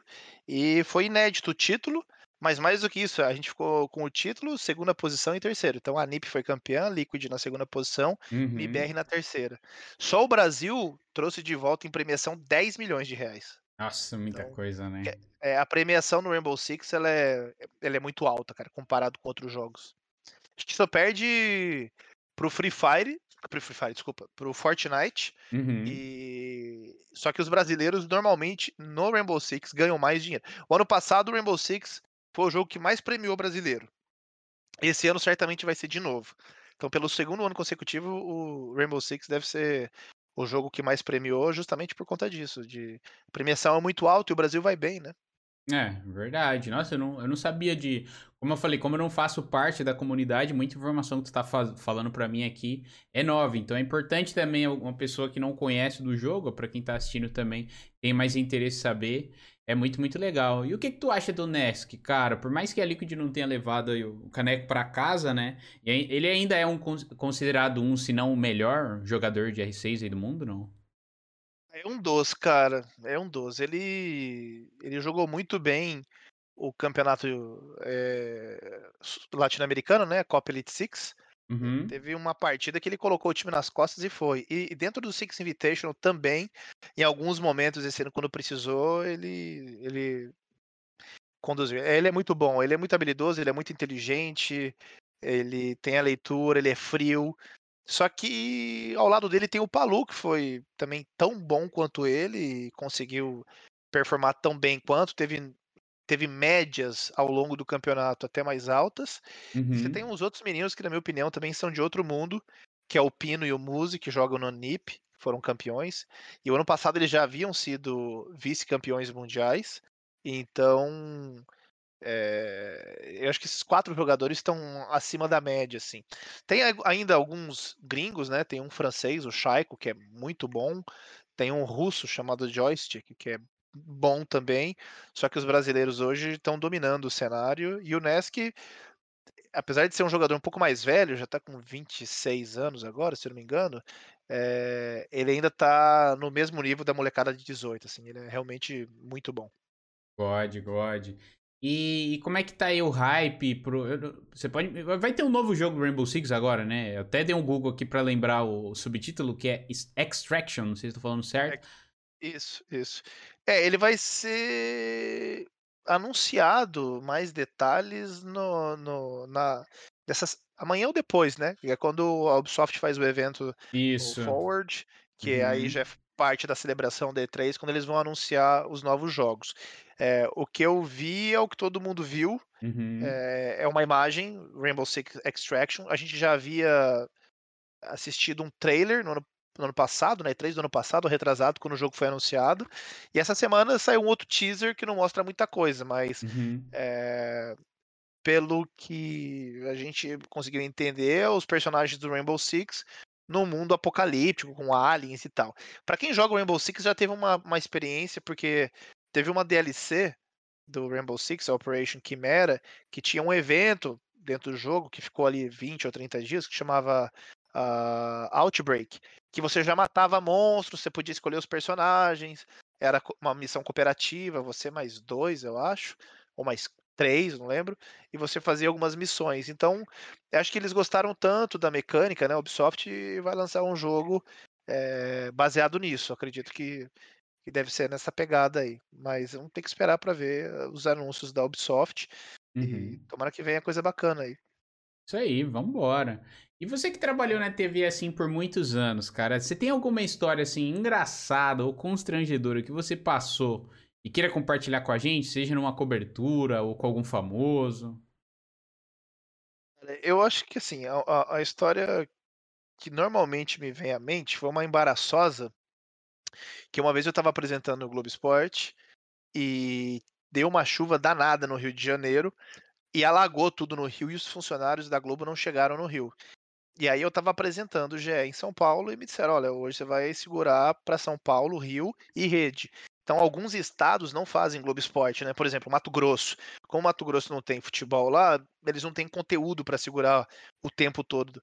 Então a gente entrava pra alguns estados, tipo Mato Grosso, Mato Grosso do Sul, eh, Rondônia, e aí vai. E aí, ah, os outros estados, obviamente, tipo Rio Grande do Sul, Paraná, Minas, eh, Pernambuco, aí eles fazem o deles, né. Mas esse dia Uhum. eu ia fazer pra São Paulo, Rio, e eu falei estava empolgadaço, né, e sabia que, tipo, ia ter muita gente assistindo. Falei: "Ó, hoje eu se consagro", já diria o Milton Leite. E naquele dia tinha rolado o sorteio dos grupos da Copa América, e o Brasil caiu contra a Colômbia. E essa Copa América foi em 2015, foi 1 ano depois, ou 2016, não lembro. Eh, mas acho que foi 2015, porque o Brasil tinha jogado a Copa do Mundo e o Neymar se machucou num jogo contra a Colômbia. E Uhum. caiu o Brasil e a Colômbia que era o mesmo grupo. Seria a primeira vez que o Neymar, então enfrentaria o algoz dele que o tirou da Copa. Então não tinha tido eliminatória, nada, seria a primeira vez que eles iam se enfrentar. E aí, mostrou lá os grupos, e depois daquele dia, toda vez que eu vou falar alguma coisa eu anoto num papelzinho, aquele dia eu estava tão confiante que eu não anotei. E aí eu falei: "Ah, então tá aqui o grupo grupo A com Argentina, não sei o quê, Brasil, não sei o quê, não sei o quê, e o Brasil vai reencontrar a Colômbia, Colômbia do jogador" aí me deu branco, cara, me deu branco, eu não lembrava o nome do cara, velho. Que é o jogador que machucou ele, que é o cara, pior que eu uns 5 não lembro segundos. também. Me deu esse branco no dia. Agora eu sei, nunca mais esqueço o nome do dele. Mas daí eu fiquei: "O foi o foi o" aí o cara eu lembro o cara o cinegrafista estava atrás da câmera, assim, ele só fez assim, ó. Não sei, eu falei: "Tomei no cu, velho". Aí o cara estava no meu ponto, falou: "James Rodrigues?" Daí eu: "Não, gente, não é o atacante, é o volante que machucou ele". Aí, cara, a menina que coordena as câmeras: "Vai pra 1, vai pra 2, vai pra 3", ela virou assim: "O Zúñiga? Isso, o Zúñiga". O Zúñiga que deu aquela joelhada e tirou o Neymar da Copa. E aí "Ah, é isso tal". Puta, mano, foram, sei lá, uns 5, 6 segundos de branco, mas pra mim parecia uma eternidade, cara, que não não acabava. Eu falei: "Puta, que foda, velho". Caraca. mas essa foi a experiência mais bizonha, assim, que que eu vivi na TV, assim, de de nervoso mesmo, assim. De nervoso não, de de de ter dado branco, né, é muito ruim quando isso acontece. É, e depois também você fica como, né, tipo, pra seguir o programa, foi de boa pra você?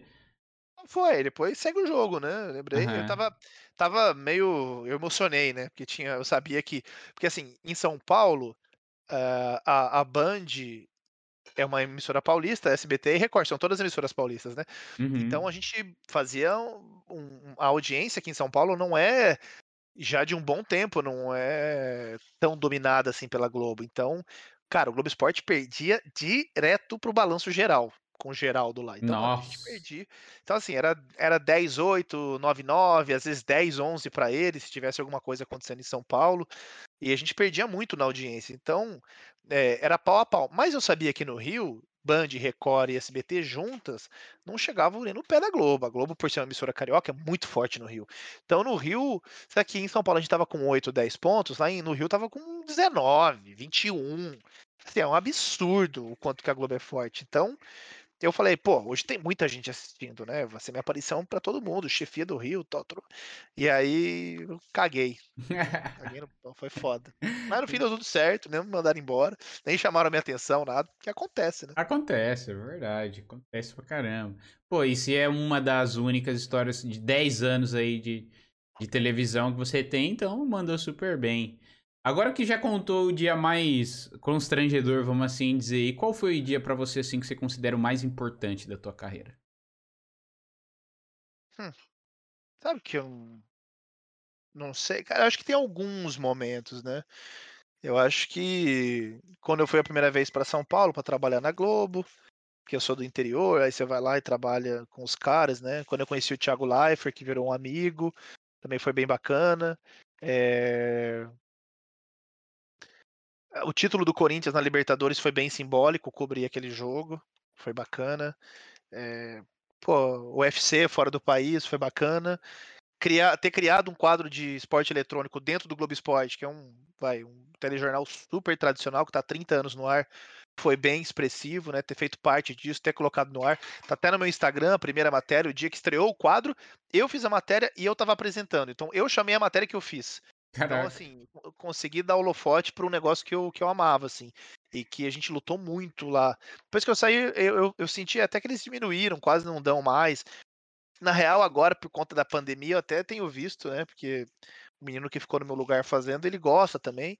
Então, ele faz e, e saber que eu fiz parte disso, de colocar um pouco mais de esporte eletrônico dentro da TV aberta, é um negócio que para mim tem um significado bacana, assim, que não foi só mais uma reportagem. Foi uma reportagem que é, representava uma comunidade de pessoas que amam um jogo que tem a importância tanto quanto quem gosta de futebol ou qualquer outro esporte. Então, uhum. dar legitimidade na TV aberta para o esporte eletrônico, para o cenário de games, é, me fez muito bem. Fazer, olha, isso aqui é legal, né? Então, acho que esses são os momentos mais legais, assim. Show. E olha que eu ainda cobri Copa do Mundo, cobri Fórmula 1, cobri UFC, mas me marcou mais, é, pra, pelo menos para mim é muito simbólico, né? Ter colocado o videogame na TV aberta. Uhum, ah, imagino, imagino. Ainda mais um cara que você como você que você falou que desde moleque tu já curtia, né? Desde criança você já já curtia games já. Gente, caminhando já para o final aqui do nosso bate-papo, eu queria fazer uma mostrar a pergunta aqui do nosso querido amigo e apoiador Josuka, que é nosso apoiador diamante lá do nosso Apoia-se. Ele mandou uma pergunta em vídeo aqui pro Léo Bianchi. Vou pedir para você, caso você não esteja com a minha live aberta, abrir aí que eu vou passar na tela. E caso você queira mandar uma pergunta em vídeo também para nosso, os nossos convidados, se torna um apoiador. Você também apoia.se barra callofcast, beleza, gente? Deixa eu só achar o vídeo aqui. Eu até separei, já achei. Vou passar para a galera da live ver também. Espera lá. Aí, já está aqui. Vou trocar de tela. Show de bola. Já temos nosso amigo Josuka aqui. Nossa, que frame que eu parei, né? Mas vamos embora. Salve, salve, Léo, Josuka na área, mandando um abraço. Mano, sou muito teu fã, acompanho muito teu trabalho no, no YouTube, né? É, já cheguei a mandar alguns clipes meus lá pra montagem, mas nunca saiu no, nenhum vídeo uh, das jogadas que a gente fazia lá no teu e dava pra mandar pro teu canal. Uh, mano, resumindo, a minha pergunta é mais uma pergunta profissional, assim. É, agora você está trabalhando nas transmissões do, do, dos campeonatos, né? Eu acompanhei o último Invitation, inclusive o teu trabalho foi muito bom lá. Gostei e meus parabéns, velho. É, parabéns pelo trampo. Obrigado. Uh, voltando para a pergunta é, mais profissional, você teve muito contato com o pessoal das organizações é, que tem bastante BR, né? Os times BRs, é, organizações de fora e tal. Você, teve você tem bastante contato com eles, com essas organizações, né? Tantas as brasileiras quanto as de, a de fora. E se tem alguma. Você já teve vontade de trabalhar em alguma organização, ou se tem alguma organização que você gostaria de estar trabalhando, talvez como embaixador, ou enfim, qualquer outro, outro serviço que você poderia estar fazendo nessa, nessas organizações. A minha pergunta basicamente é essa, espero que você tenha gostado. E é isso, mano. Um abraço, tudo de bom. Salve, salve, Léo, Josuka na área. Como é que é o nome do fera mesmo? Josuka. Josuka. Grande Josuka.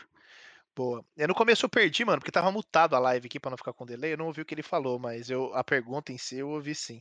Acho que ele falou que mandou jogada já pro meu canal, né? Deve ter dado Isso, isso, isso é, aí. Mano. E nunca não, apareceu. oh, desculpa, velho. Mas sabe que no começo eu olhava uma por uma, mas depois que começou a aparecer na transmissão, porque a gente levou essas jogadas da comunidade para dentro da transmissão do Rainbow Six. Aí, mano, chegam umas 500, 600, mens... é, 600 jogadas por mês eu não consigo mais ver. Então eu separo, peço para os meninos da produção lá assistirem, darem, fazerem uma triagem. Eles separam as melhores, me mandam para eu colocar no meu canal, top 10, e aí o, algumas outras legais, assim, que servem, são mais curtas, a gente coloca na transmissão. E respondendo a pergunta dele, cara, eu já recebi uma proposta uma vez para ser manager de um time, de uma org gringa que estava negociando para vir para o Brasil, acabou não vindo. É, e eu tinha amizade com os jogadores, os caras até me convidaram, falou, mano, vem e tal, você fala inglês, já é um cara mais maduro, vai conseguir trocar ideia com os gringos. O era em dólar, né? Porque a, a org era a gringa. Essa org, inclusive, eu acho que ela disputou NA.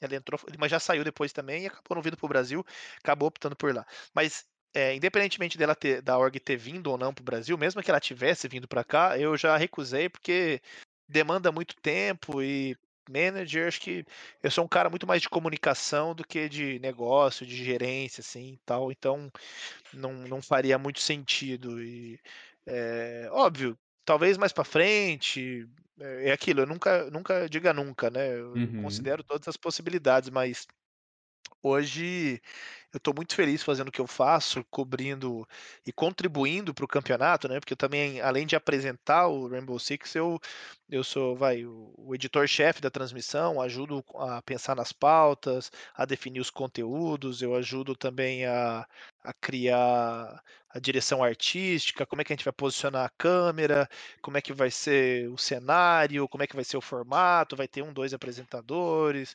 Putz, que, que a gente vai fazer, quais os vídeos que vão passar, qual vai ser a ordem. Então todo o planejamento, todo o planejamento da transmissão, de certa forma, passa por mim, né? Então é um negócio que eu gosto muito de fazer, estou muito realizado.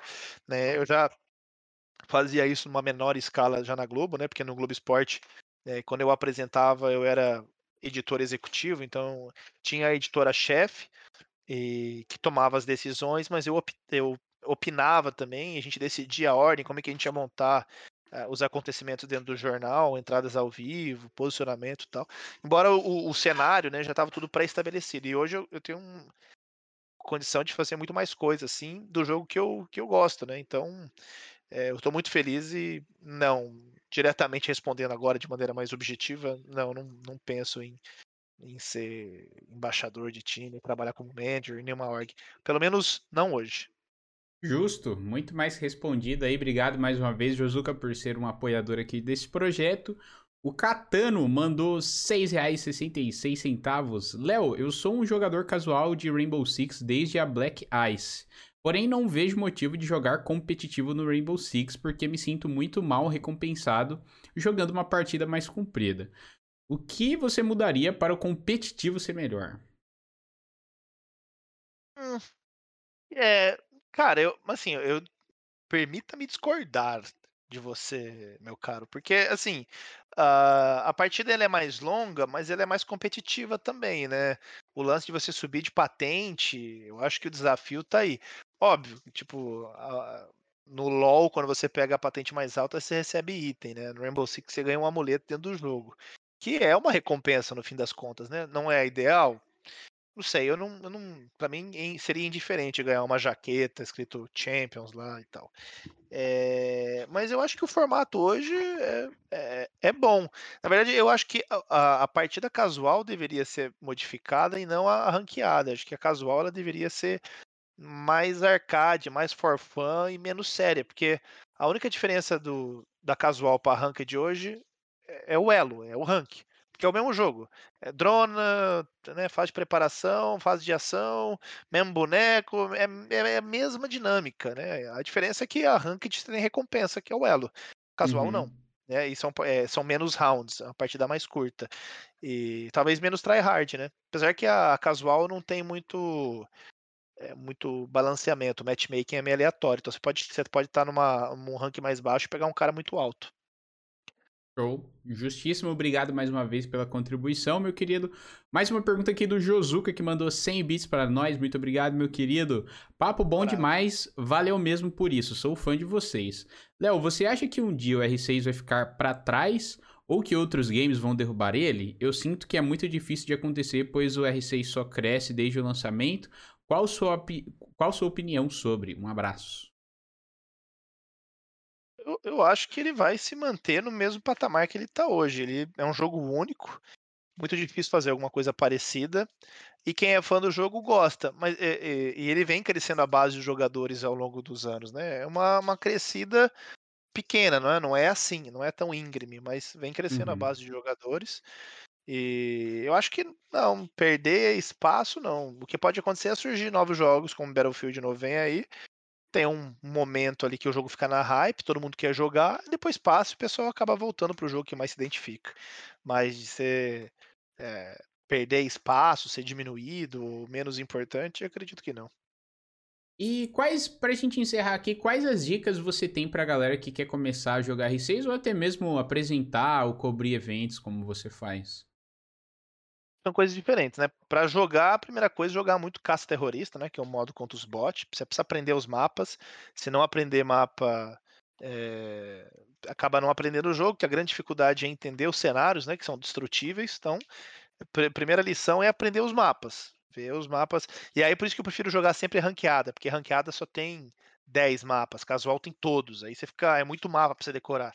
Então joga Perdido. ranqueadinha ali, aprende os mapas que são os mesmos de sempre.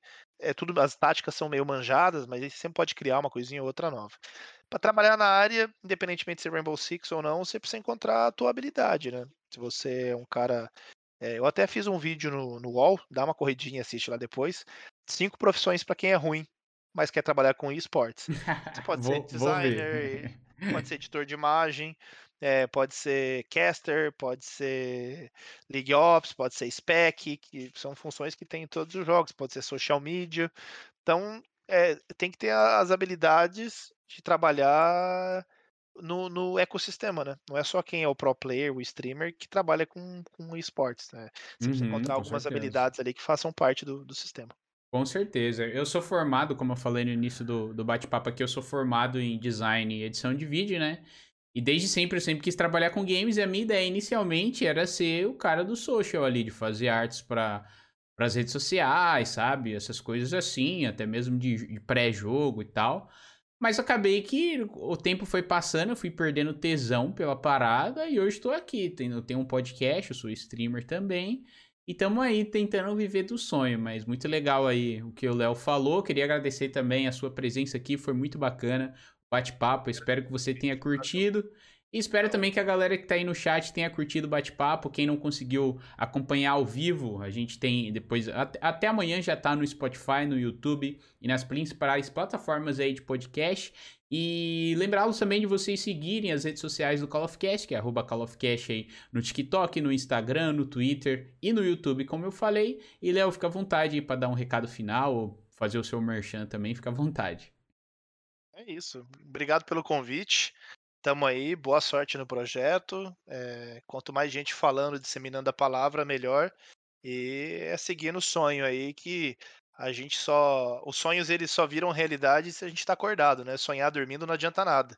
Então, os sonhos eles viram realidade quando a gente trabalha para que eles se concretizem. Do contrário, não adianta nada estar deitado numa cama e não correr atrás. Valeu pelo convite, mano. Até uma próxima oportunidade. É isso aí.